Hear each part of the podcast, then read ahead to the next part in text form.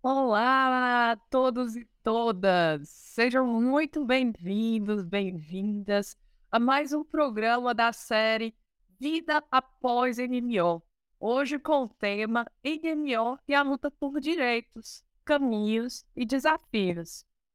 Em nome da Federação das Associações de Doenças Raras do Norte, Nordeste e Centro-Oeste, FEDRAN, e da comunidade NMO, co-realizadora desse projeto, que conta também com o apoio da Associação Brasileira de NMO, ABNMO, desejamos a todos um excelente momento de trocas e aprendizagem. A neuromielite óptica é uma doença rara, autoimune e inflamatória, que afeta o sistema nervoso central, causando danos da medula espinhal e do nervo óptico.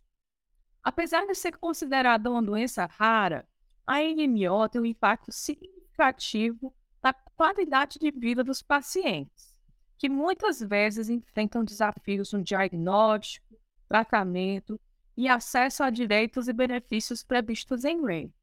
Nesse contexto, a luta por direito dos pacientes com NMO se torna ainda mais importante, para discutir essa questão e compartilhar informações sobre caminhos e desafios da NMO, convidamos uma médica especialista na doença, uma advogada que atua na defesa dos direitos dos pacientes e a presidente da Associação Brasileira de NMO. Hoje vamos abordar temas como acesso aos direitos e benefícios previstos em lei, as principais demandas e reivindicações dos pacientes e as ações que podem ser tomadas para promover uma maior conscientização sobre a doença e a defesa dos direitos dos pacientes.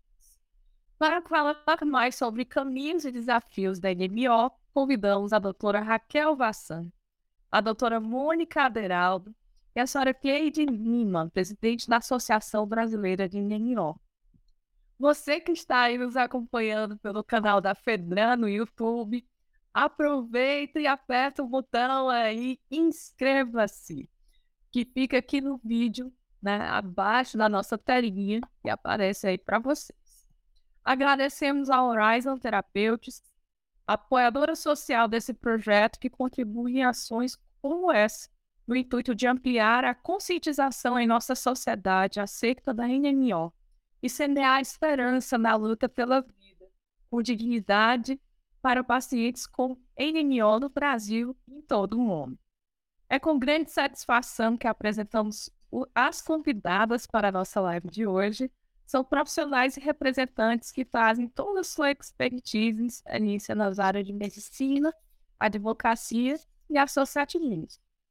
Nossa primeira convidada é a doutora Raquel Bação, médica, curiosa pelos fenômenos da vida, encantada pela ciência da neurologia, em especial no, no estudo das doenças neuroimunológicas, como esclerose múltipla, neuromielite óptica e encefalite autoimune.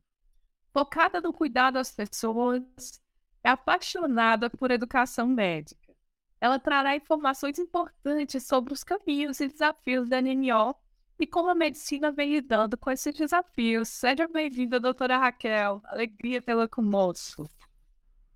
Oi, Ana. Obrigada por, pelo convite, por estar aqui hoje. É, é, sempre um prazer participar de eventos em que a gente, como não só como médico tratando uma pessoa com aquele diagnóstico, mas como sociedade civil, como organizada, como somos aqui, todas nós, né? É, isso me traz uma esperancinha de que a gente realmente está construindo um mundinho melhor, apesar de todas as dificuldades, a gente tem certeza que a gente vai passar por elas aqui, né? Eu falo aqui da, da, da BH, Belo Horizonte, ou Belo Horizonte para os íntimos. e daqui do meu cantinho, tenho certeza que a gente vai trazer, vai ter uma conversa legal nesse momento aqui nosso, viu? Obrigada por me chamar, pela oportunidade de estar aqui compartilhando com vocês. Nós que agradecemos. Né? Também teremos a participação da doutora Mônica Aderaldo, advogada que atua na defesa dos direitos dos pacientes com doenças raras e também presidente da FEDBRAN. Com sua experiência na área, ela abordará questões que envolvem a doença e como é possível garantir os direitos e benefícios previstos em lei. Seja bem-vinda, doutora Mônica. Olá a todos e todas, é tão bom participar, né, numa mesa, de uma banca assim tão seleta, com pessoas assim bem guerreiras. E se vocês prestarem atenção, por mulheres fortes, né?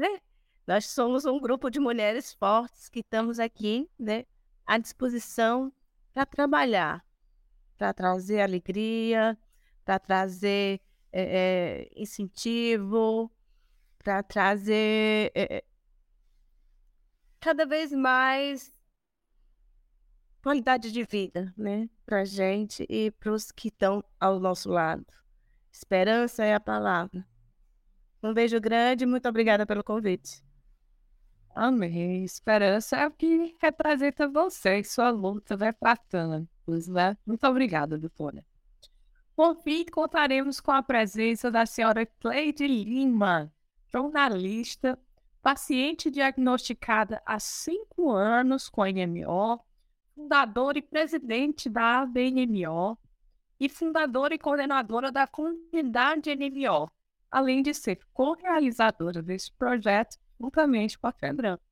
Ela trará informações valiosas sobre as experiências dos pacientes na busca por tratamento e acesso a direitos e benefícios, além de apresentar as principais demandas e reivindicações da associação em relação à NMO. Seja bem-vinda, Cleise. Alegria ter você aqui. Obrigada, Ana. Obrigada a todos, todas. É um prazer enorme estar aqui para a gente falar um pouquinho sobre a NMO, para a gente falar um pouquinho sobre esse olhar do paciente em relação à NMO, é, sobre as lutas, sobre as dificuldades. Então, é sempre importante usarmos todos os espaços que nos são é, cedidos para que a gente possa fazer isso. É muito bom sempre é, olhar e ver o que a gente está construindo em relação a toda essa movimentação junto com a FEBRAM, nesses, nesses programas que a gente tem feito. Então, é mais uma vez um, uma alegria estar aqui e poder compartilhar um pouquinho, aprender um monte, fazer parte desse movimento enorme que está tomando cada vez mais força que é a causa NMO, que as pessoas estão se engajando muito mais, isso está ficando muito bonito. Então, é, espero que nesse dia de hoje a gente continue tecendo né, esse aprendizado e essa construção com mais agentes, como a doutora Mônica falou, com mais mulheres fortes, com vários homens também fortes e engajados. E aqui vem esse convite para que todos e todas possam é, aprender mais, entender mais, se engajar mais nessa causa da luta da pessoa com NMO. Ah, maravilhosa, né? Então, março verde nada melhor do que uma onda verde de eventos, de movimentos, né? Em torno da conscientização de todos para a importância e a relevância dessa causa. É, estamos muito animados para essa conversa enriquecedora né? e acreditamos que juntos podemos sim contribuir para uma maior conscientização sobre NMO e a luta do direito, é a luta pelos direitos dos pacientes. Né? Moderando essa conversa estarei eu, Ana Benício, professora universitária, fundadora da empresa Inteligência Criativa e que tenho a honra de participar da idealização de projetos como esse, que ajudam a levar um pouco mais de informação e conscientização a todos vocês aí do outro lado da telinha. E agora vamos começar o nosso super bate-papo fazendo a primeira pergunta para a doutora Raquel. Doutora Raquel, conta um pouquinho para a gente sobre como é o desafio de tratar uma patologia que não possui um protocolo clínico de diretrizes terapêuticas, CDT definido. Como é? Olha, é um desafio maior do que possa se imaginar, né? Claro que é desafiador para quem convive com o diagnóstico de neurobielite óptica. E eu lembro aqui que é uma doença que acomete principalmente mulheres jovens, numa idade que começa a doença normalmente numa idade que as mulheres estão lá trabalhando, tendo filhos ou não, se engajando em um monte de coisas durante suas vidas, né? E é capaz de, sem tratamento, sem diagnóstico adequado, principalmente leva cegueira. As pessoas podem ficar cadeirantes, podem ter outras manifestações também, dificuldade de controle da urina, das fezes. Então, é uma doença grave, que se o diagnóstico não acontece no tempo certo e não é instituído o tratamento no tempo adequado, essas coisas podem acontecer. E mesmo numa primeira manifestação, isso pode vir a deixar sequelas. É, o fato de a gente não ter um protocolo clínico e diretrizes terapêuticas praticamente nos diz que o governo desconhece que, essa, que esse diagnóstico existe e desconhece o impacto na vida das pessoas que convivem com ele, né? Como eu já falei aqui, é bem importante. E aí, como a gente não tem caminhos para o diagnóstico, começa por aí, né? Eu, eu tenho caminhos para o diagnóstico que são gerais para todo mundo, mas quando eu preciso de um exame específico, eu terei dificuldade. Assim que determinado que aquilo ali é um diagnóstico de, de neuromielite óptica, do espectro da neuromielite óptica, eu não tenho por onde, eh, por vias oficiais, chegar para uma secretaria de saúde, como isso acontece para outras doenças, né? E solicitar uma medicação. E olha que algumas das medicações que a gente utiliza hoje em dia aqui já até poderiam estar disponíveis, de, ainda que de maneira off-label, se essa discussão ou tivesse ocorrido de uma maneira mais saudável enquanto as coisas aconteciam ao longo dos anos. Mas é uma dificuldade, porque eu trabalho aqui numa grande instituição do SUS, também trabalho no consultório privado, e nas duas situações, quando a gente precisa de medicamentos, ou o paciente tem que arcar com aquele custo né, do medicamento, que pode, pode variar entre 100 e 200 reais por mês até alguns milhares de reais a cada seis meses, dependendo do tratamento que a gente for instituir. Ou ele tenta outras vias, tenta conversar na ouvidoria, às vezes, da Secretaria de Saúde de uma prefeitura, ou tenta judicializar, e aí os caminhos são mais árduos do que preencher um protocolo e levar na secretaria na farmácia de alto custo, trazer, né, aguardar o processo e receber o medicamento. Normalmente é bem pior que isso, né? E aí as pessoas sem dinheiro, às vezes não conseguem tomar o remédio adequadamente, e não é infrequente que quando elas estão custeando o próprio tratamento, ah, eu estou muito bem, eu tive um primeiro, uma primeira crise, tive uma outra, mas melhorei, vou parar de pagar esse remédio aqui. E mesmo sabendo da importância da gravidade que, essa, que esse diagnóstico pode trazer para a vida da pessoa. Aí chega aqui depois com algum problema, com uma dificuldade nova, com uma crise nova, com uma fraqueza de um lado do corpo, uma, um olho que ficou cego de dias e porque não está conseguindo comprar o medicamento. É bem desafiador, a gente passa, é, a gente fica nessa, nessa coisa espectador atuante nesse, nesses momentos das vidas das pessoas e é bem difícil e muitas vezes isso leva a sequelas absurdas e irreversíveis que poderiam ter sido prevenidas por um tratamento que não é distribuído.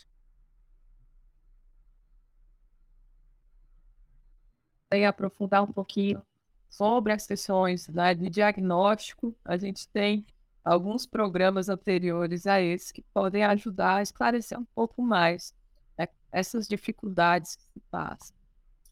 Doutora Mônica, a próxima pergunta para você. Quais os principais desafios para a garantia de direitos de pacientes com MMO logo após o diagnóstico?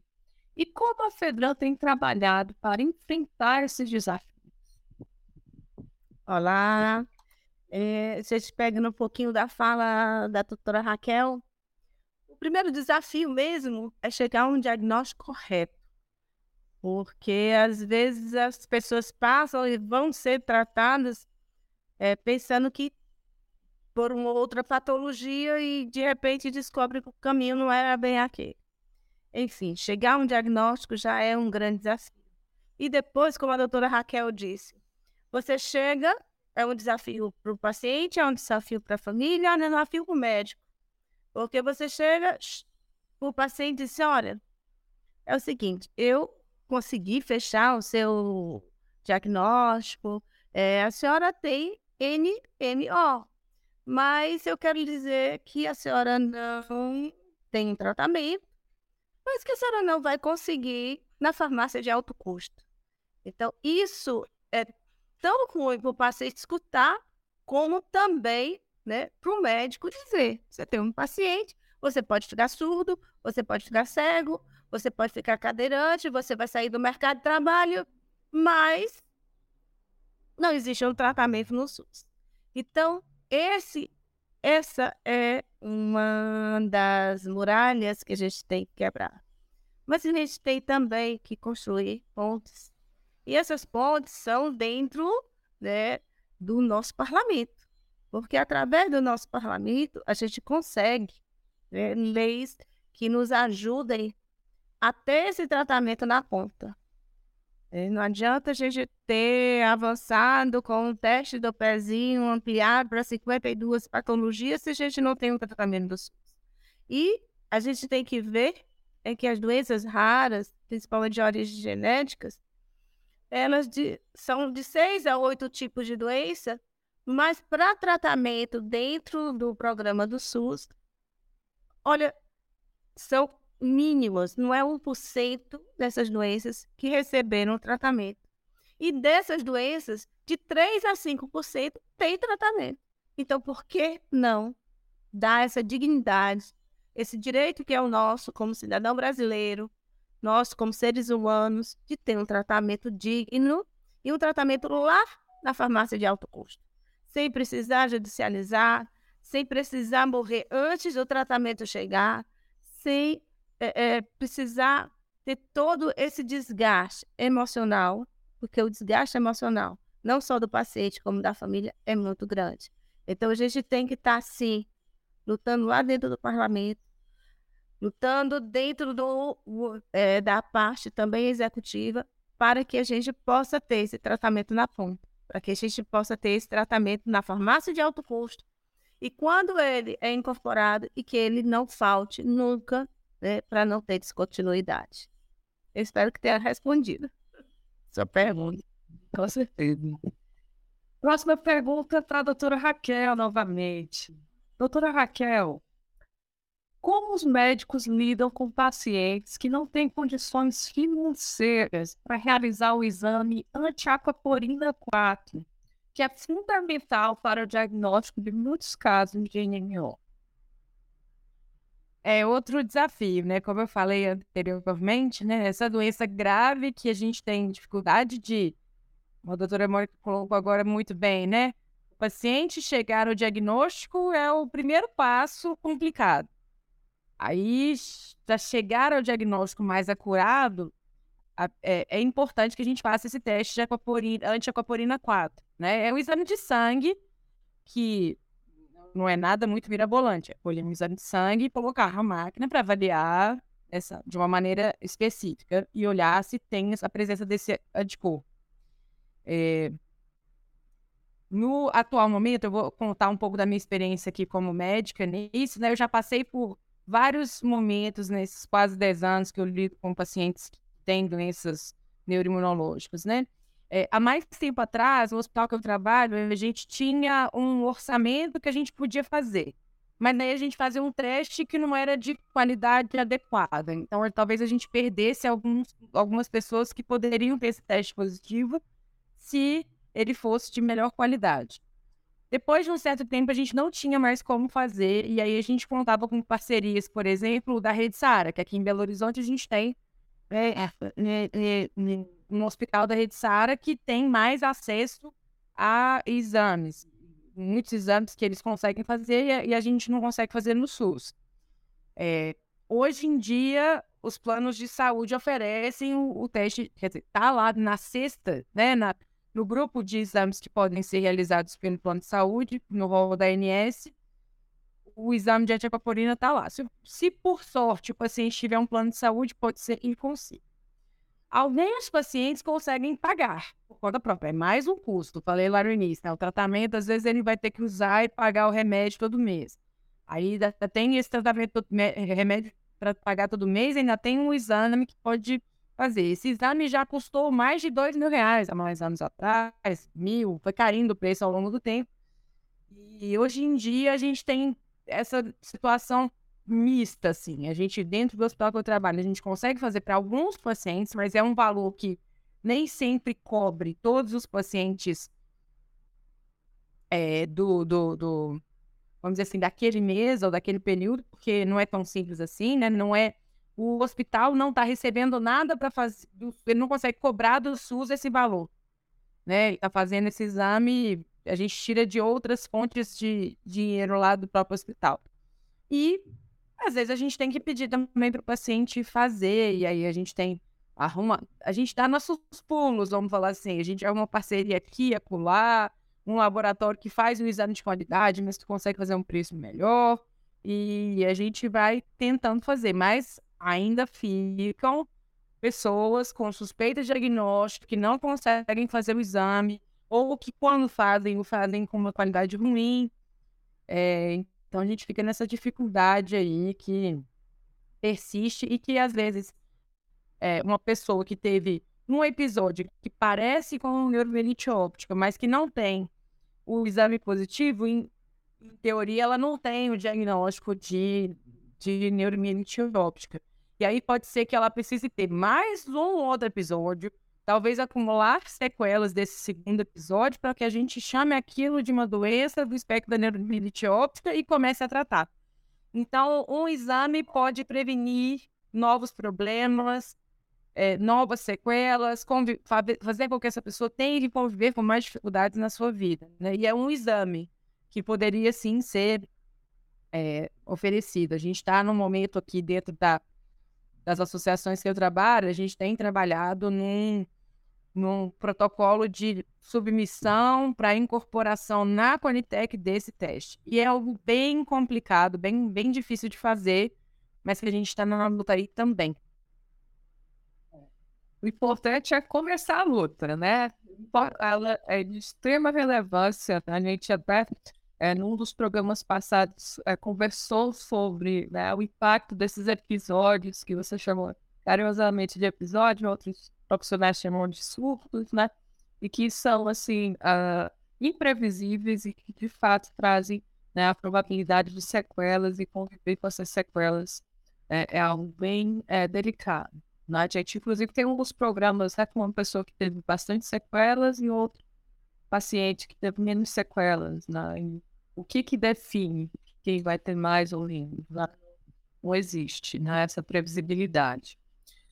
Bom, próxima pergunta para Cleide, maravilhosa. Cleide, a BNMO, na né, Associação Brasileira de NMO, tem trabalhado bem em conjunto com a FEDRAN, né, e pela sua perspectiva, pelo seu contato maior com os pacientes, né, hoje todo o Brasil, ah, essas jornadas diferentes, convivendo aí com o NMO, quais são os maiores desafios que você percebe que são enfrentados pelos pacientes com NMO hoje no nosso país? Depois da fala dessas duas maravilhosas, é, fica até redundante de Deus desafios, né? Porque eles estão aí bem explícitos e nos outros programas a gente falou bastante.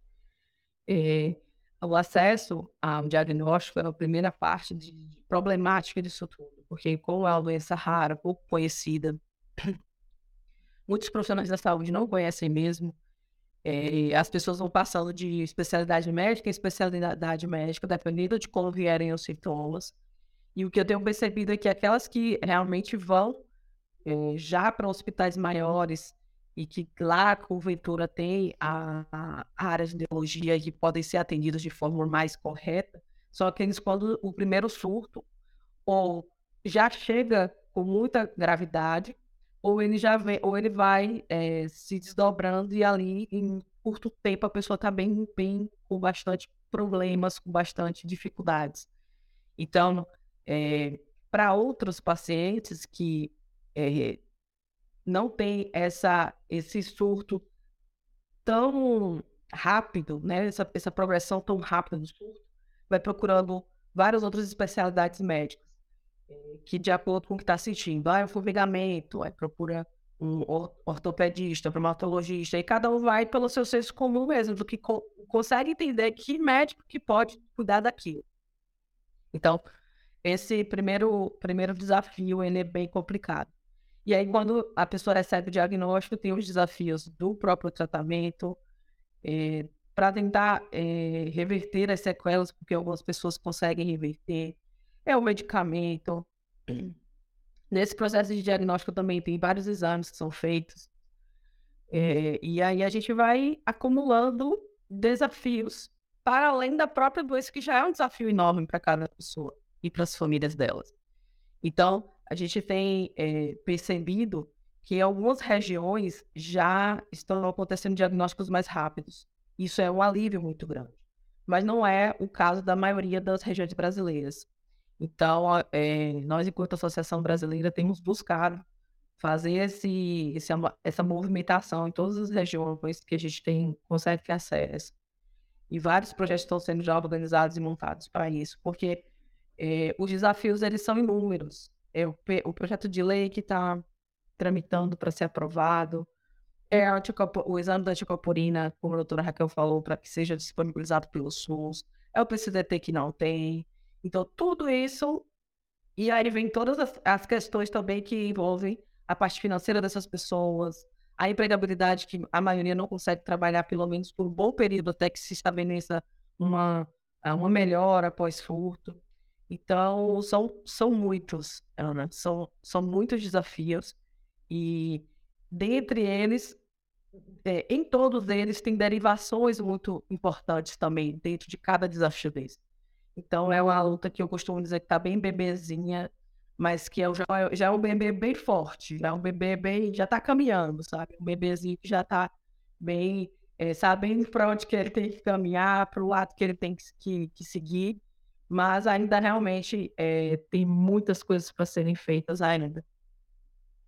Bacana. E aqui, novamente, parabenizar você, a BNMO, né, que de fato começaram há pouco tempo, né, no ecossistema de doenças genéticas e raras, a gente percebe lutas, né, de anos e anos e anos, né, e a de vocês comparado com outras doenças é mais recente, né, começou a se organizar recentemente, mas começou a se organizar de uma forma muito destacada, né, então isso se deve muito a, a, logicamente, sua dedicação de toda a equipe da Sexta-feira. Então, aqui, os nossos parabéns mais uma vez, né, Cleide? Próxima pergunta. É um desafio muito grande mesmo. Próxima pergunta, doutora Mônica. Doutora Mônica, é, a, a Cleide e a doutora Raquel falaram aí sobre alguns desafios né, da inclusão é, da NNO em várias vertentes né, que envolvem aí os né, e as articulações políticas né, que são necessárias para que a gente consiga avançar com essa agenda nas políticas públicas, mas pela sua, pelo seu ponto de vista, é como a inclusão da NMO no rol de doenças graves pode afetar o acesso aos direitos e benefícios previstos em lei para, esse, para esses pacientes. Oi, Aninha, é o seguinte, é aquele ditado que quem não é visto não é conhecido, né? Então, primeiro a gente tem que mostrar ao mundo quem somos, onde estamos e por que, né? O que pretendemos com essas conquistas. Eu fiquei muito triste, né? Com o relato da doutora Raquel, quando ela fala que você precisa ter um surto para poder ter um exame eh, especial para diagnosticar a sua doença. Então, você não precisa ter surto para ter um exame. O exame tem que estar para você, tem que existir, ele tem que estar na rede pública de saúde, esse exame. Quanto antes, né? É, eu vejo a dificuldade que os hospitais públicos têm para, como foi relatado aqui, para fazer o exame de todos, mas é de todos. Todos nós temos esse direito. Então não era para a gente estar tá falando disso. Aí eu volto de novo. Realmente a gente tem que estar tá lá no parlamento. Eu estou vendo que já existe um trabalho de incorporação no SUS para que esse exame possa chegar na ponta para todos. Mas a gente tem que ver que também o parlamento tem que chegar forte. Porque se tiver, a Cleide falou de projeto de lei, esse projeto de lei tem que andar, né? É, a gente acabou de ter no, é, notícias que uma deputada estadual, estadual desculpe, de, do Paraná, ele colocou que todos os procedimentos e todos os processos, né, É, quando se trata de doença rara, é para ontem. Eles não podem, eles não podem, eles têm que ter equidade, eles não podem ter isonomia, porque tratar igual, né, a pessoas desiguais é injusto. E a própria lei do SUS, ela fala da isonomia. E ela fala da equidade. Então, vamos que tem a equidade nessas horas. Então, a gente tem que brigar por essa equidade. A gente tem que lutar que ela chegue. Porque não é um problema de um exame, deixar a pessoa ficar sequelada para poder fazer um exame. Aí eu convoco aqui, já que a gente está no YouTube, né? Já que a gente está aí falando com um monte de gente, que tem parlamentares? Que tem esse exame? Esse exame é para estar tá na rede pública de saúde. Ele não precisa passar pelo um crivo do Conitec para poder entrar no SUS. Ele precisa de projeto de lei. Ele precisa dos nossos representantes. E os pacientes, eles estão distribuídos no Brasil inteiro. Então, por que não uma frente parlamentar? Por que não se, se junta? A gente teve em Brasília ontem, né? Em comemoração do uh, Ação Solene, em comemoração ao Dia Mundial das Doenças Raras, onde teve uma paciente de esclerose múltipla que falou muito bem. Ela empoderou todas nós com a fala dela, quando ela disse: a gente não quer muita coisa, não, a gente quer dignidade, a gente quer saúde. E para isso, essa casa, né, que é o parlamento, ela tem que nos garantir. E naquele mesmo dia, né, levantou-se alguns parlamentares e hoje a gente teve a comunicação que foi realmente feita, né, uma comissão que uma da, um, a vice-presidente estava lá dizendo que ia defender nossos direitos. Então a gente convoca a nossa parlamentar que é do Nordeste, que é do Norte, né, que representa Roraima. A gente pergunta nossa deputada, nós precisamos desse exame na rede pública de saúde. A gente precisa para ontem, porque a gente não precisa ficar doente, a gente não precisa ficar sequelado para ter dignidade. Nós somos brasileiros igual a todos os outros, então a gente precisa. Então, a gente tem que voltar realmente às nossas forças, não só para o executivo, porque o Conitec está dentro do executivo, mas sim para para os nossos representantes, dos nossos parlamentares, porque é com eles é que tem a, são eles que têm a caneta, são eles que fazem a nossa defesa, né, como cidadãos brasileiros. Então é a partir daí que a gente vai conseguir. A gente vai conseguir também, é, eu vou falar aqui um relato de uma pessoa que é, que a gente chegou porque para a gente poder ter alguns direitos, né, inclusive direitos trabalhistas, a Cleide falou que algumas pessoas têm que se ausentarem do trabalho pra, por conta da própria patologia. Então, vamos falar de direito trabalhista. Então, para a gente ter direito trabalhista, a gente tem que ser reconhecido como doença. A gente tem que ser reconhecido para a gente pedir um auxílio doença, para poder ter um afastamento. Aquela doença tem que ter um CID né? E ela tem que estar no rol das doenças é, é, debilitantes, que essa doença é progressiva né? e debilitante.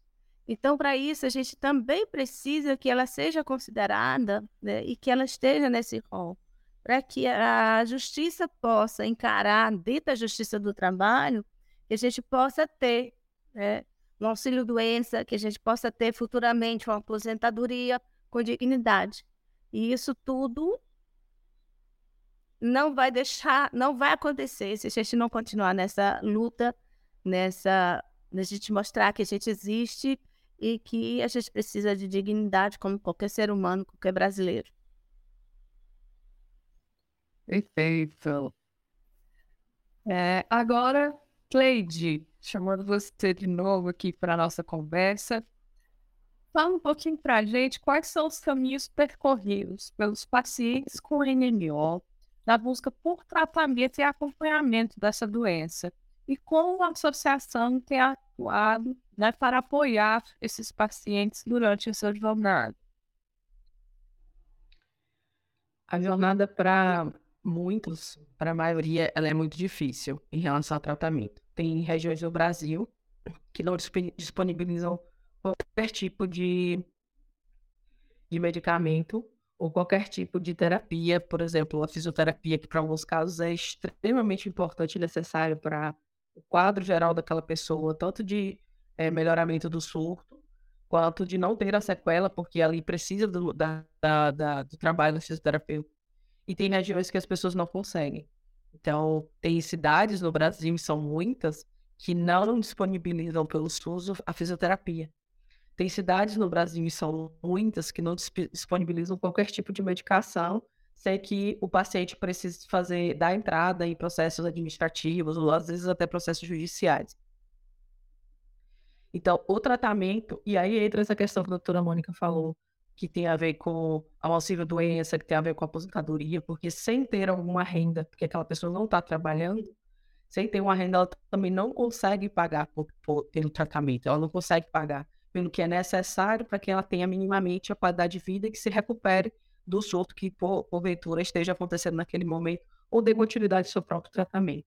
Então, a gente tem uma preocupação absurda, a BNMO tem uma preocupação muito grande, porque a gente vem é, da percepção da, do, da quantidade de pessoas que ficam sem tratamento porque não conseguem pagar, que foi uma coisa que a própria doutora Raquel falou, não conseguem pagar.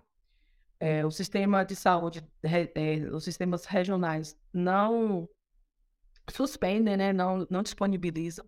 E muita gente, hoje, por exemplo, e eu falo hoje porque eu vou catalogando, hoje, no dia de hoje, dia que a gente está aqui conversando sobre esse assunto e falando sobre lutas, eu tenho na, no meu acompanhamento quatro pacientes de, de algumas regiões, cada um de uma região, que está sem a medicação, porque foi suspensa em uma medicação simples, uma medicação dessas que são consideradas as mais baratas. Então, é, a gente tenta fazer uma movimentação local, uma movimentação com os próprios pacientes, para a gente ver se a gente consegue dar esse apoio, mas é, é indignante porque precisa vir do SUS, precisa vir. É, é, é uma forma de é, dizer para a gente que a gente não é importante quando a gente tem um, um medicamento. Se, é um medicamento suspenso quando você está fazendo um tratamento. Então, a BNMO tem buscado eh, conversar em algumas instituições, em algumas secretarias de saúde, e é um trabalho de formiguinha mesmo, porque o nosso país ele é muito extenso algumas secretarias de saúde, a gente fala no estado, de repente do município já é uma outra situação, a gente tem que conversar também. Então a gente está fazendo essa movimentação junto das secretarias para que a gente consiga ter o mínimo tempo possível de todo esse processo e o trâmite para que os, as pessoas em um diagnóstico consigam seus tratamentos, que até o momento são aqueles que estão off-label, né, que são, não estão em bula para NMO, mas que já ajudam a gente ter uma qualidade de vida e dar uma segurada nos surtos, porque é, a NMO ela vem em surto, então a gente precisa ter medicamentos que cuidem disso, que evitem que a gente tenha um novo surto para que venha uma nova sequela, uma possível nova sequela. Então a gente tem feito esse trabalho de formiguinha, a gente tem buscado outras associações de raros, é, junto com a FEDRAM, para que a gente possa ter esse reforço em vários lugares do Brasil, porque essas outras associações já passaram também pelo que nós passamos. A esclerose múltipla, por exemplo, tem, é, tem uma história que a gente busca se espelhar, porque em algum momento lá atrás também estavam na mesma situação que a gente.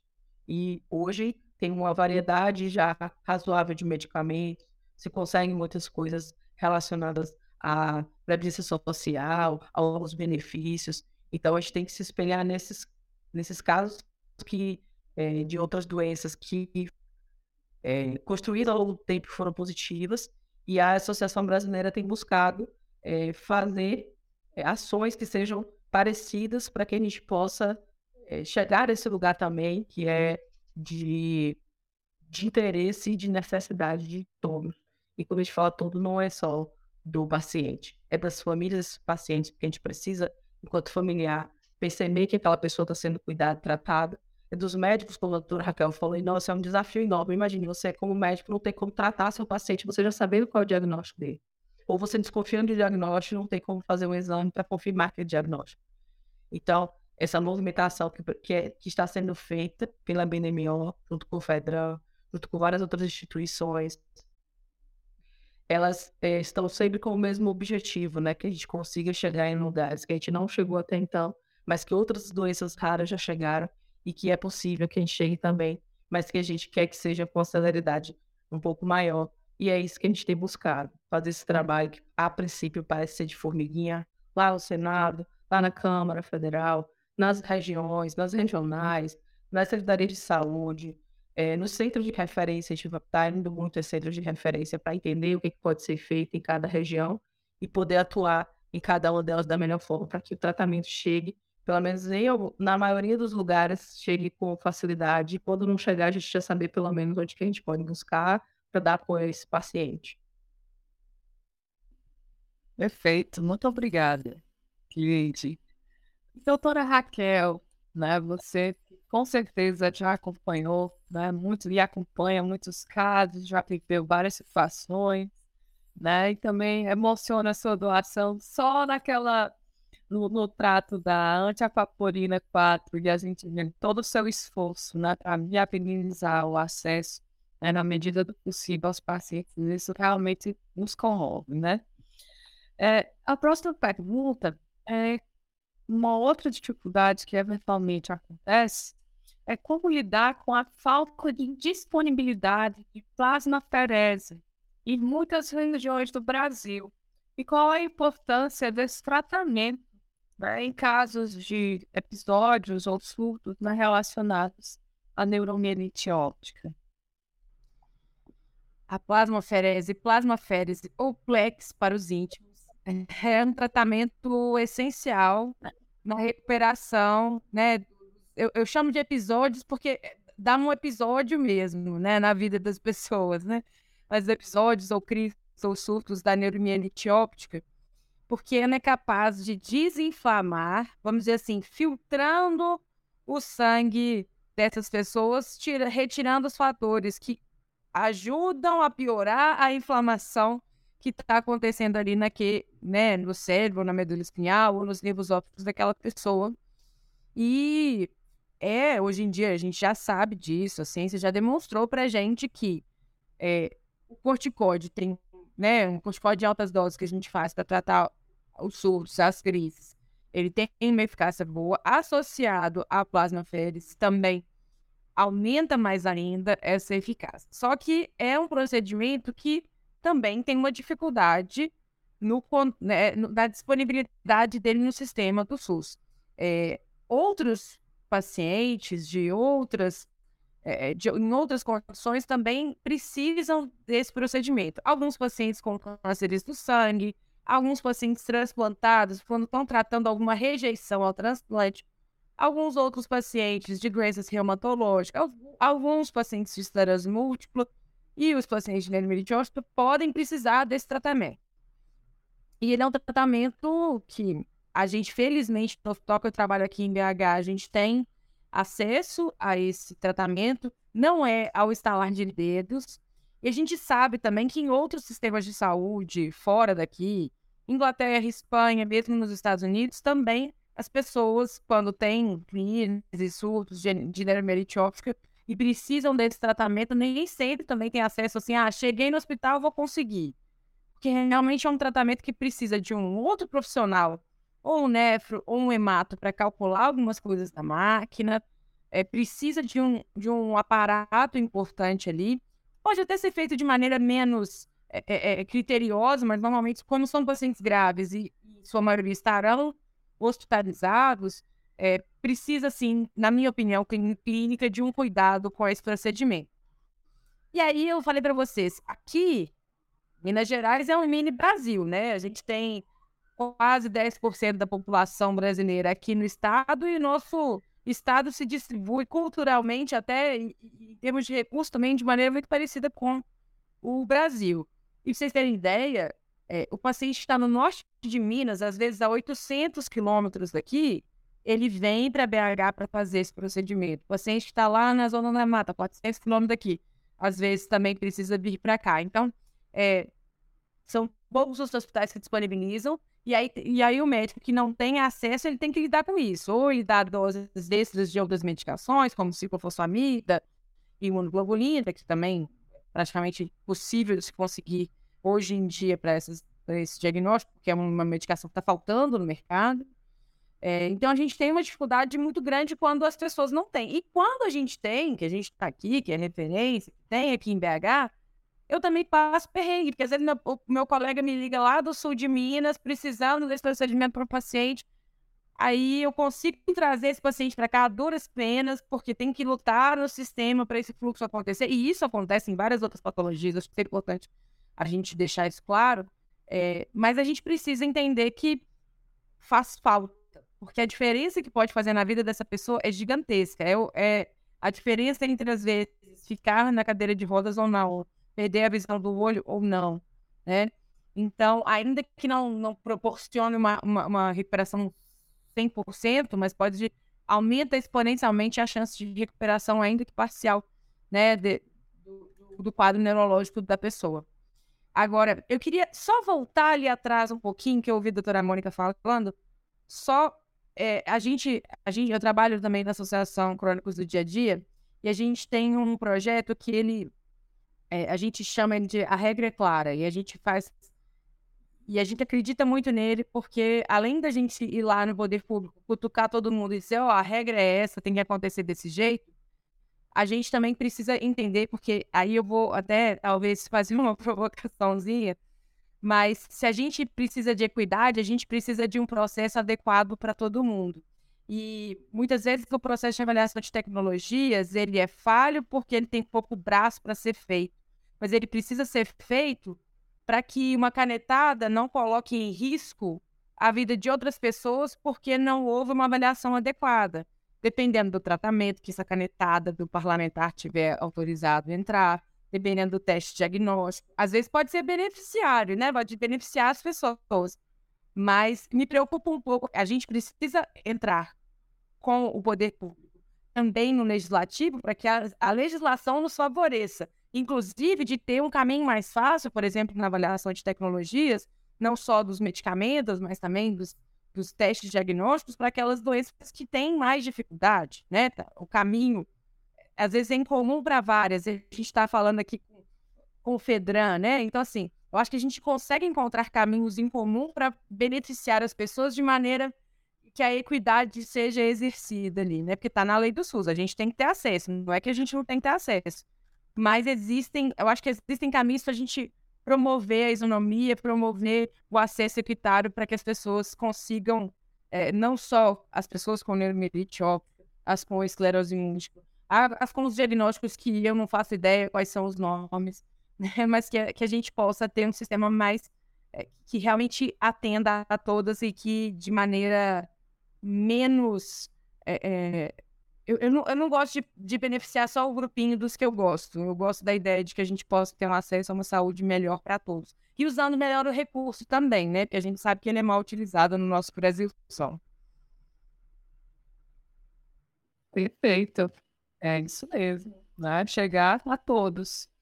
E se a gente conseguir, de fato, ter né, um, um acesso maior a pesquisadores, né, a corpos médicos capazes, né, de não só avaliar os tratamentos, mas também desenvolver esses tratamentos. Né? Como a doutora Mônica falou, são entre 6 a 8 mil patologias raras. Né? Nesse número preciso se tem, né, do, do, tamanho do universo que existe. só ter tratamento para 5% desse, desse rol de doenças é muito pouco. Né? Então, de fato, a gente precisa também caminhar de mãos dadas né, com a pesquisa, né, com a avaliação técnica e com todo esse equilíbrio aí e equidade no processo. Chamando novamente a doutora Mônica Narai, sabendo da urgência da necessidade do acesso ao tratamento né, todas essas áreas, nós aqui, de modo particular em MO, vocês viram esses episódios eles podem desenvolver sequelas muito graves. Então, é, é uma, uma reivindicação urgente, urgentíssima, né? Essas, esses pontos de ruptura de medicação na ponta, né? essa dificuldade de acesso, pode ser o que vai definir uma pessoa andar de cadeira de rodas ou não, né? Ou manter aí seus movimentos. Então, essa fala da doutora Raquel, né? Ela é muito forte e real importante a gente atentar para isso. Então, doutora Mônica, como fica para os pacientes com NMO né, obterem o acesso a tratamentos pelo Sistema Único de Saúde, né, de modo particular que eles não têm condições financeiras de arcar né, por outras vias extra, com esse tratamento? Bem, Aninha, é como a doutora Raquel falou, eu não desprestigiei o Conitec, não, doutora Raquel. Eu acho que o Conitec é importante e a saúde tem que ser para todos, né? Agora a gente está cansado de escutar que o, o lençol é curto. O lençol não pode ser curto, porque a gente está falando de vidas, a gente está falando de pessoas e pessoas que precisam de atenção. E principalmente quando a gente fala de pessoas raras, elas precisam de atenção para ontem. Porque só para chegar no diagnóstico, elas já rodaram e já ficaram sequeladas durante muito tempo. Então, a gente tem tratamentos né, que a pessoa tem que realmente receber na hora. Então, eu, eu sinceramente, eu acho que o Conitec, ele fica muito ligado ao custo-efetividade e não ao o arcabouço todo que formou o Conitec. Um desses arcabouços né, é a dignidade da pessoa humana, é a dignidade da família, é a dignidade do paciente.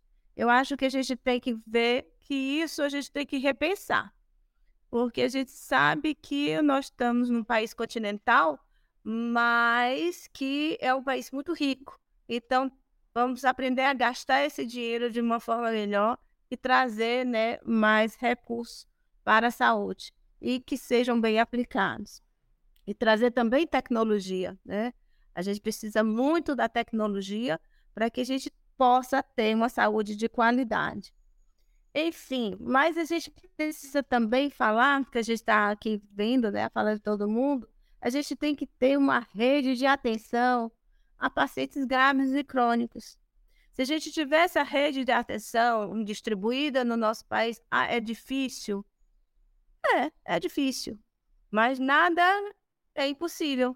Então precisa do nosso trabalho lá. É, a gente tem que montar mais centros de especialidades né? A gente tem que montar mais centros de reabilitações. Nós temos uma portaria desde 2014 que ela veio né, para beneficiar esses pacientes com, centros, de especialistas e centros de reabilitações. Então, ela já existe, ela já é, um, é como é que dizer, ela não precisa ser criada, ela já existe, ela precisa ser efetivada, ela precisa chegar na ponte, ela precisa chegar ao paciente. Então, o que a gente está trabalhando também nisso dentro, né? Não só do parlamento, mas também a gente está trabalhando no executivo, é por que não fazer? Né? Porque a gente vê que existe algumas é, é, medidas que podem chegar até o paciente, mas por que, que não chega? Será que é a burocracia que é grande demais? Será que às vezes, em vez de a gente fazer pontes, a gente faz gargalos. Eu sei que a, a, a sociedade civil organizada está trabalhando muito, mas a gente precisa do apoio também dos gestores, né? E a gente trabalhar também que a gente trabalha com a regulação, que essa regulação funcione. Eu vi a, dificuldade que a doutora tem para receber os pacientes. Não é jogar todos os pacientes no centro, é descentralizar, é da, levar o tratamento para o paciente onde ele está, na ponta. É, a gente tem diagnósticos de onde está o nosso paciente, quem são nossos pacientes, como é que a gente pode tratá-los de uma forma melhor. Então, se a gente construir essa rede de atenção ao paciente cada vez maior, se a gente é, fazer mais sítios de reabilitações próximos aos pacientes, a gente pode citar alguns. Agora, como a doutora Raquel falou, tem é, é, estados enormes, como né, Minas Gerais, como a Bahia, né, dentro do Nordeste, São Paulo também imenso. Então, a gente tem que levar cada vez mais o tratamento próximo ao paciente. Não trazer o paciente através de uma regulação lá um centro que fica lá na capital. A gente tem que trazer centros, a gente tem que usar das portarias que já existem para que esses, existam mais centros de reabilitação e existam mais também centros especializados. Porque a própria lei do SUS fala dos centros especializados, né? A gente começa pela na, na atenção básica até chegar no centro especializado. Só que esse caminho até chegar ao centro especializado está durando muito tempo e o paciente não está conseguindo. Né? Não está conseguindo, está chegando muito sequelado, muito adoecido. E são várias doenças. Eu brigo por, por todas, doutora, doutora Raquel. Eu acho que todos têm direito, todos têm direito a uma saúde de qualidade. E eu tenho certeza que o nosso país tem condições de dar essa saúde de qualidade. Eu estava vendo aqui, eu citei, né, o dia de hoje, a, que hoje foi dia 15, na manhã desta quinta-feira, dia 15, o deputado Zé Vitor, do PL de Minas Gerais, foi eleito presidente da Comissão de Saúde, como também a vice-presidente foi eleita a deputada de Roraima, doutora Silvia Cristina. Então, a gente tem hoje frentes parlamentares, hoje a gente tem portarias, a gente tem que se apoderar delas e fazer com que elas aconteçam efetivamente para os nossos pacientes. Perfeito, doutora. E a gente sabe da sua luta ali, né? E de algumas vitórias que a gente tem celebrado né? Por conta de toda essa movimentação que você tem encabeçado junto a toda a equipe da TV. Cleide, Última pergunta aqui para a gente encerrar o nosso bate-papo. Você já falou um pouquinho né, sobre essa questão né, do nível de conscientização da sociedade em geral né, acerca da NMO. Mas uh, fala um pouco mais agora quanto à associação, né, qual é a tua avaliação desse nível de conscientização também envolvendo as instituições de saúde e quais ações a associação tem promovido para aumentar a visibilidade para essa causa e o reconhecimento da NMO? NMO, de uma forma bem grossa até, eu diria que o, a, o nível de conscientização é muito baixo e muito ruim. E quando a gente. Ah, mas é porque a doença é rara, verdade. Mas até as pessoas que porventura tenham acesso à informação que o parente tem NMO, ou às vezes até o paciente, eles não sabem falar muito bem sobre a própria condição, ou a condição daquele familiar, ou de alguém que conhece. Então, é, tendo percebido essa dificuldade em responder pesquisas simples, é, em alguns momentos a gente tem dificuldade do, de, de, conseguir localizar essas pessoas, é, de falar sobre NMO em lugares com forma mais aberta, né? Com... Onde a gente chega, eu, eu, eu costumo falar, e tem uma campanha que já tem, que já desde 2018 que eu faço, é, fale da NMO onde quer que você vá. Porque eu entendo que quando a pessoa vai lá, acessa a internet, os meios de comunicação são incríveis, as redes sociais são incríveis. Mas uma coisa é você ir lá abrir a internet e lá ter uma informação sobre NMO. Outra coisa é uma pessoa que você conhece falando dela. Outra coisa é uma pessoa que você conhece referenciando aquilo ali te encaminhando aquela postagem, te, te fazendo observar para além do só o nome da patologia. É, tem pessoas que não, não, não, que têm a patologia e até o nome elas se atrapalham para poder é, dizer qual é o nome. Algumas entendem que tem é, várias outras juntas que não não não condizem com, realmente com o diagnóstico. Então são várias situações que acontecem tanto em relação de informação e de conscientização com o paciente, com familiares, com pessoas próximas e, infelizmente, até profissionais de saúde. É, eu tenho relatos pessoais e já aconteceu comigo também, profissionais médicos que não sabem, nunca ouviram falar, oftalmologistas que nunca ouviram falar, neurologistas que atendem e falam assim, ah, já vi alguma coisa é, disso, mas eu não trato, eu não cuido e é ok, porque tem as especialidades médicas, beleza. Mas eu já vi casos de pessoas procurarem neurologistas e terem um atraso no seu diagnóstico por falta de conhecimento daquele profissional. Então, o nível de conscientização, do ponto de vista nosso, de paciente de associação, ele é bem baixo. E aí, por que, que eu tenho insistido tanto? Fale da NMO onde quer que você vá. Já falou da NMO para alguém hoje? E aí, na, no Márcio Verde do ano passado, a gente fez uma campanha de, explicando para o pessoal como você puxar assuntos da NMO. Então, você tá na fila do banco, você tá na fila do supermercado. Ah, Cleide, mas isso é meio esquisito. Do nada começa a falar. É do nada mesmo, as pessoas começam a entender é, a sua responsabilidade no processo de conscientização. E, e, e, quando a gente começa a insistir dessa forma, eles começam a entender que é natural fazer. Então, é, muita gente fica com vergonha de falar que tem a condição, outros não conseguem é, se. não sentem seguros para se expressar é, da, da, forma que eles acham que deveria ser, para passar informações sobre a doença. Então, o que, é que a gente tem feito enquanto associação? Grupos, a gente tem feito é, online, ao vivo, e a gente tem conversado sobre a patologia. Todo mundo que chega novo, pra, pra, procurando sobre a, a, patologia, não adianta de falar, ah, tem o um vídeo, tem, tem é, materiais na internet. A gente precisa conversar com a pessoa. Pra, por exemplo, essa semana eu tenho três, três horários agendados para conversar com novos pacientes, porque eles precisam ouvir de uma forma.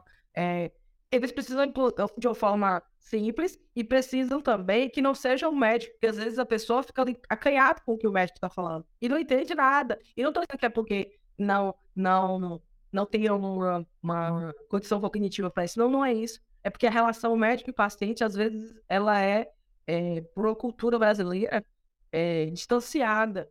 E às vezes, quando você recebe o diagnóstico, você fica tão perdido naquilo ali que você não consegue absorver o que o médico está falando por mais que o médico esteja ali conversando tudo, tirando suas dúvidas, o, o, o mental e o emocional está muito, tudo muito embaralhado e a pessoa não consegue. Então, a gente, como associação, tem feito movimentos é, com grupos pequenos, com grupos menores, buscando outras associações para a gente falar também sobre.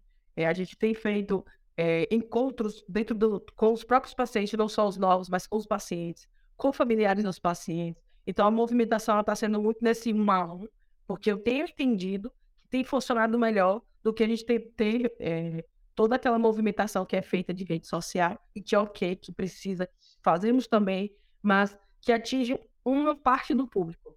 Mas tem um público que precisa ouvir, que precisa ouvir diversas formas diferentes, que precisa ouvir lá do médico, depois volta para a gente com dúvida, que precisa ouvir da enfermeira da BNMO, que precisa ouvir da filha da BNMO, que precisa ouvir do neuro que está ali, que não é o neuro que cuida dele, mas é o neuro também que tem aqui dentro da, da associação. Então, assim, é, a gente tem feito esse trabalho de é, conversa, porque eu entendo que quando a gente fala é, alguém alguma coisa, eu e tu, tu entende um pouco melhor.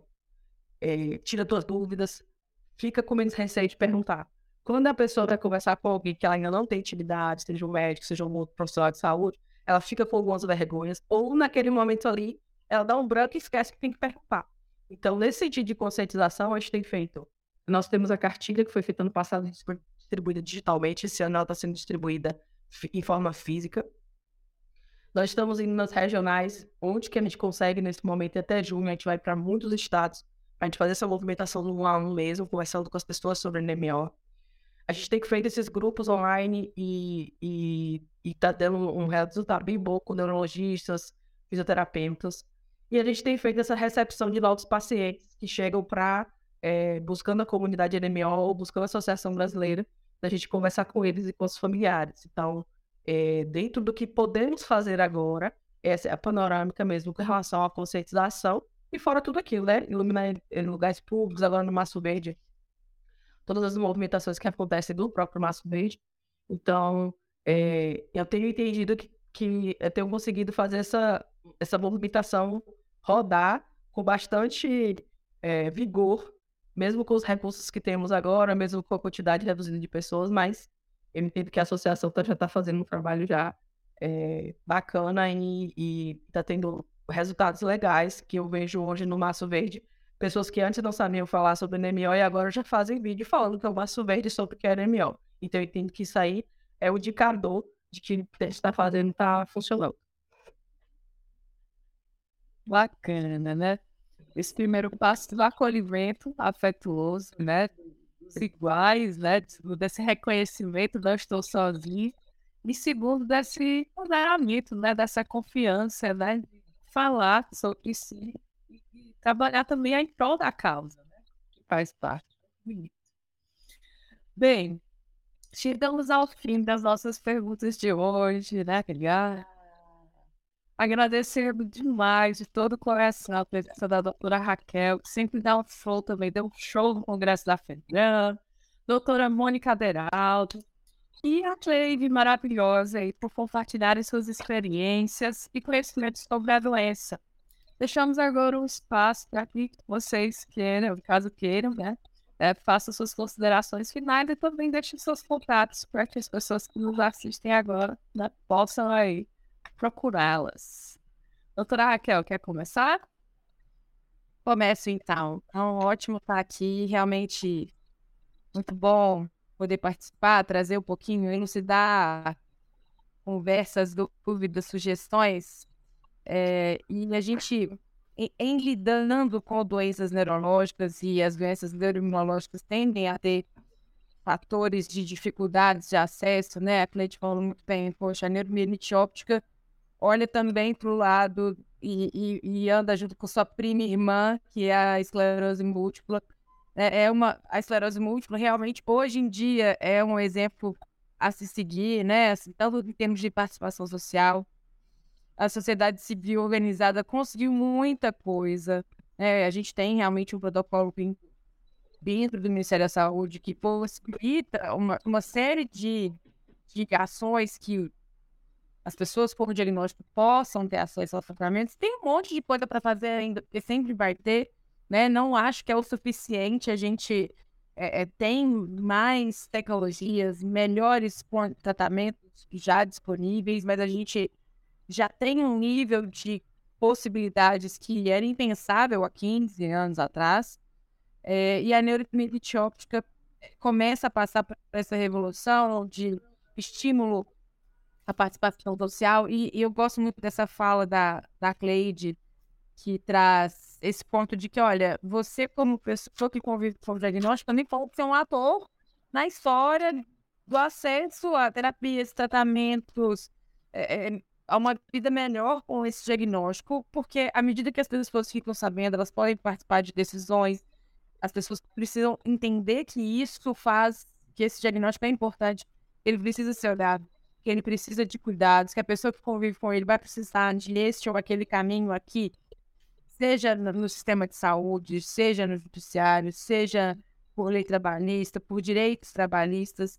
Né? Então, é, recente a gente teve junta num evento lá na Paraíba, eu e Cleide, e eu trouxe essa, essa mensagem também. Falei, olha, eu estou aqui para tentar traduzir para vocês da melhor maneira possível como é essa história desse diagnóstico, para que vocês possam transmitir essa mensagem, né? É muito importante, a gente também como médico, quando um colega não faz ideia do que é, é um problema, né?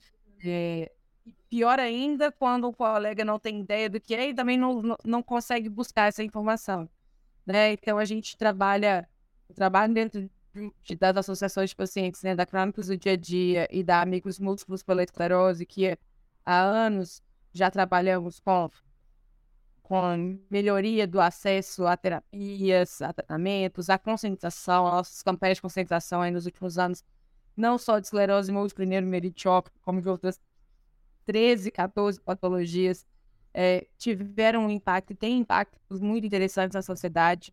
Então, assim, é, esses momentos de elucidação, da gente poder discutir, é, discordar ou concordar ou encontrar caminhos em comum, né? Isso faz parte da, da vida democrática, né?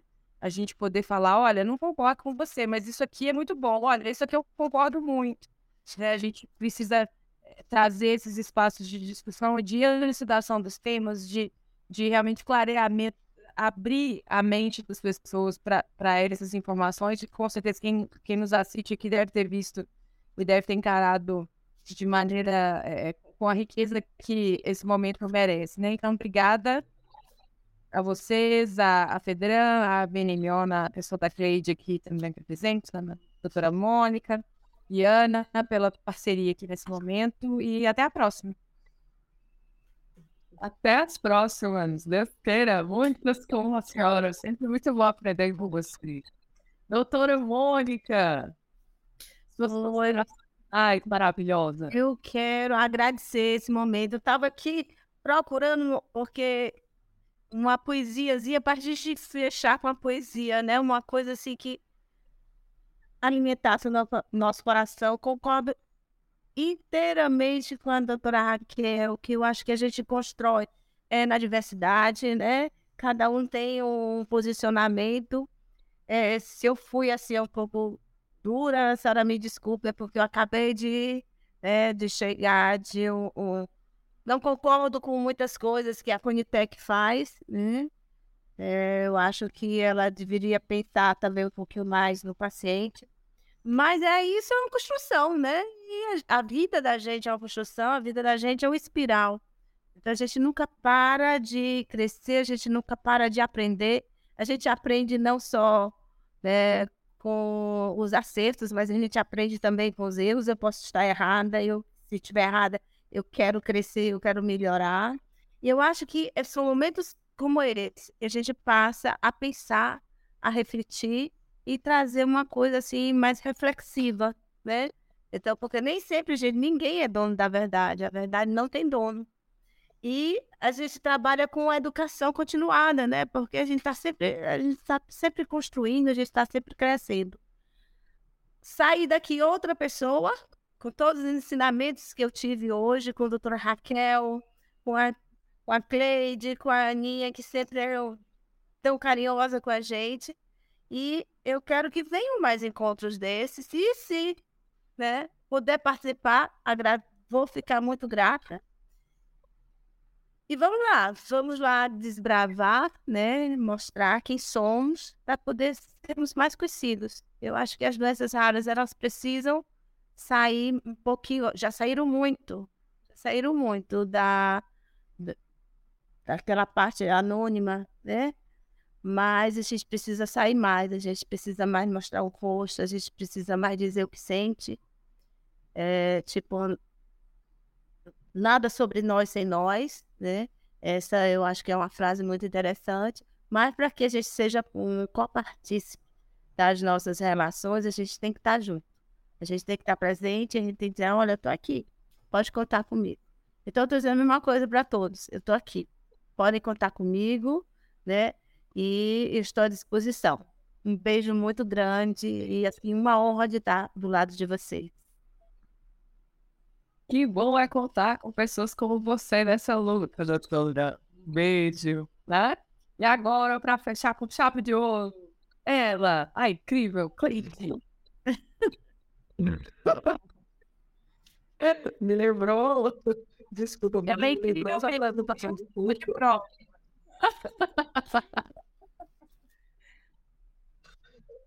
Quando a gente fazia os trabalhos da escola, né?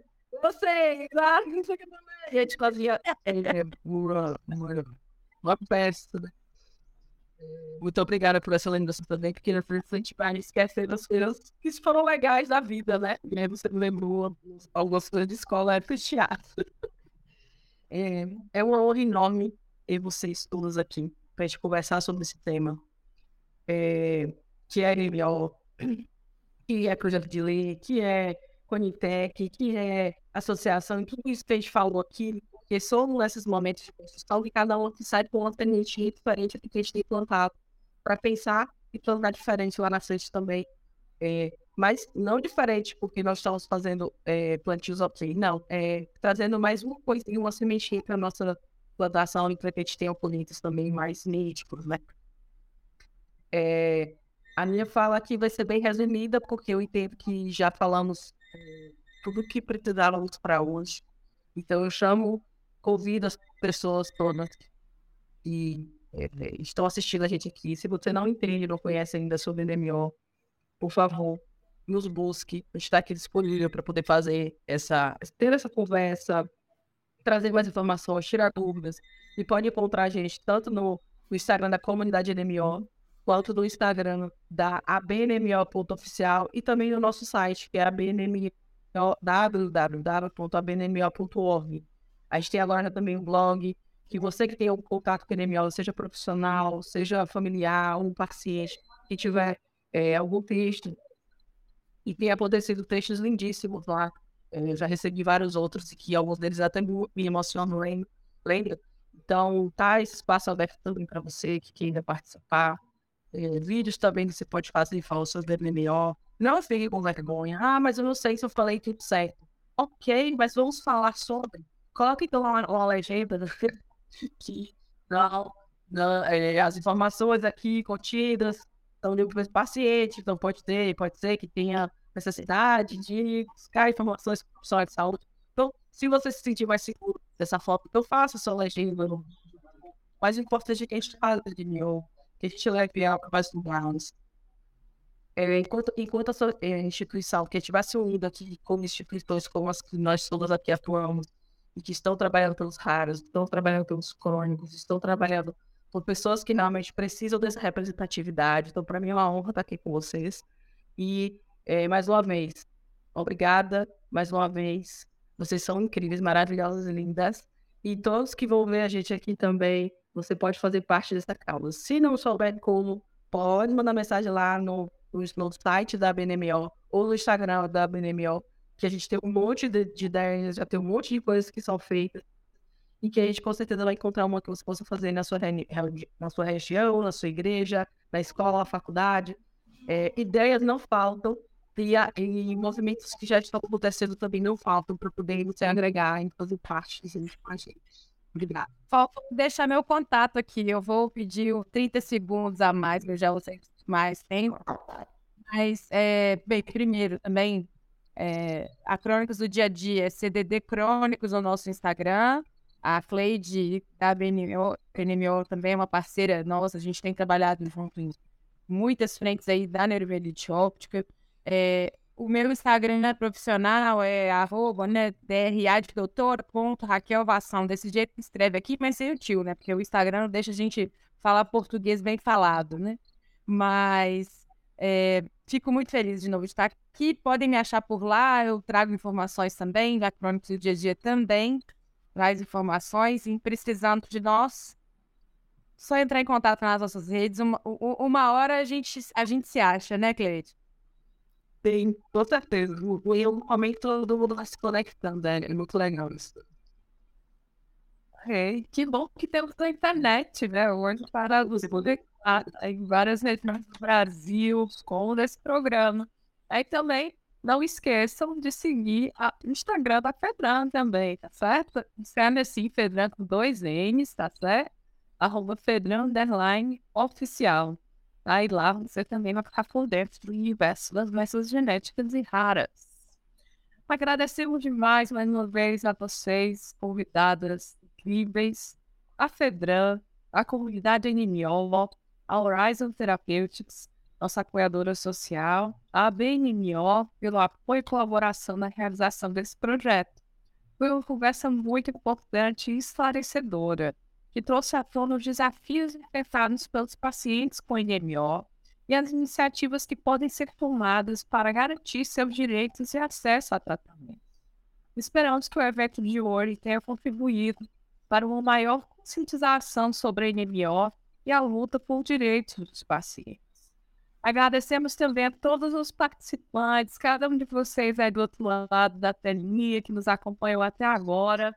Continuaremos a promover iniciativas como essa, que buscam levar informação de qualidade e promover a conscientização sobre NMO e outras doenças raras.